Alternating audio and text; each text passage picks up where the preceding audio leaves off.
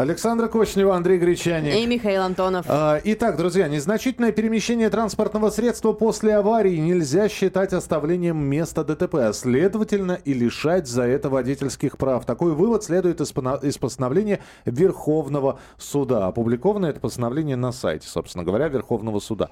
А раньше оставление места ДТП а как же Европротокол? Или, или это ДТП, ДТП рознь?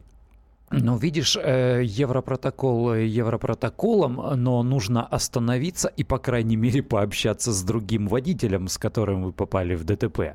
Э, это есть действительно обязанность. Дело в том, что тут все очень подвижно, очень все скользко. Ведь если столкновение происходит на скорости пешехода, то действительно обе машины могут остановиться четко на месте. Э, я вчера вот видел такое чудесное столкновение.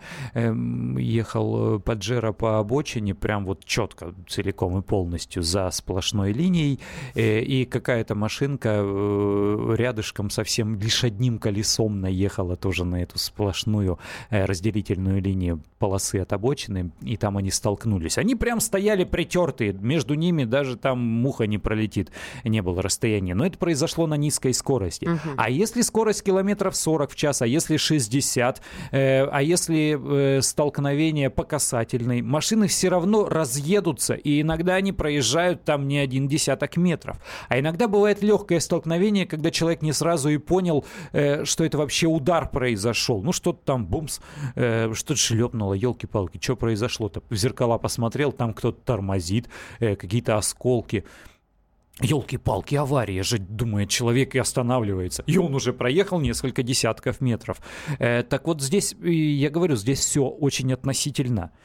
И что потом кричать, что он э, скрывался с места происшествия, потому что он там 50 метров проехал? Ну, нет, конечно. Ну, вот, собственно, такая история и произошла в Краснодарском крае. Там э, женщина-водитель попала в январе в аварию, э, ну и отъехала от места аварии немножко, чтобы, видимо, дорогу освободить, чтобы не перекрывать движение полностью. Ну, то есть приехала полиция, все составляли схему, значит, это ДТП вместе в присутствии этой женщины, то есть она ни от чего не открещивалась, но ее сначала посадили на э, одни сутки под административный арест за оставление места ДТП. Ну, до 15 суток, да, да потом решили, что, конечно, это не совсем правильно, поэтому, потому что у нее ребенок есть э, несовершеннолетний, и э, водительские права отобрали на полтора года. Собственно, поэтому она в Верховный суд и пошла. Кошмар тех... какой. Сажать-то ее за что? Елки. Вот ты понимаешь, за оставление места ДТП. Она это все стала оспаривать. Вот теперь есть такой прецедент. Поэтому, собственно, Верховный суд и постановил, что незначительное э, перемещение после аварии не считается оставлением места ДТП.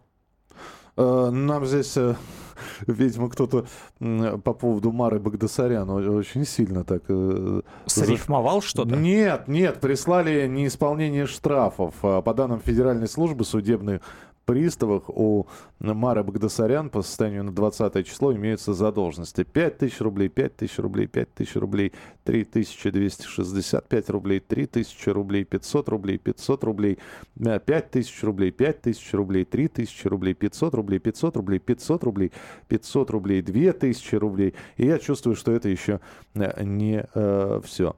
А, и что здесь? А, при, э, причем это к ней пристав, видимо, специально представлен. Вот. Не знаю, почему не взимают. Да, это к вопросу на, на, про Мару. А, скажи, пожалуйста, все-таки возвращаясь э, к разъяснению Верховного суда. То есть теперь можно уезжать будет, да? Так получается? У нас сейчас, ну, она же не скрылась. Они же оформили это ДТП. У нас сейчас, вот ведь какая вещь. У нас сейчас далеко не обязательно во всех случаях вызывать гаишников. Это раз. Во-вторых, если вы их даже вызовете, они далеко не всегда приедут на место ДТП.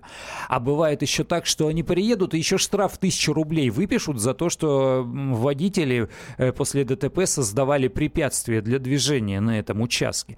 Потому что сейчас, если в аварии столкнулись э, две машины, не более чем две машины, если оба водителя имеют на руках все документы, если у них нет никаких споров по поводу виновности, невиновности там одного другого... Это евро Европротокол. То они э, сами фотографируют машины на месте, потом по-быстрому убирают их с проезжей части куда-нибудь там в сторонку э, для того, чтобы не мешать остальным ездить, э, заполняют документы, извещения от ДТП и для, страховых, для страховых компаний и разъезжаются и все. Они не то, что э, имеют право не вызывать, они должны как можно быстрее освободить проезжую часть, иначе, повторяю, за это штраф предусмотрен в тысячу рублей. Вот если там кто-то пострадал, если машины три, если у них там э, споры, размахивания руками, тогда да, действительно, без гаишников не обойтись. Если это просто столкновение в пробке, э, засиделся там он в, глазами в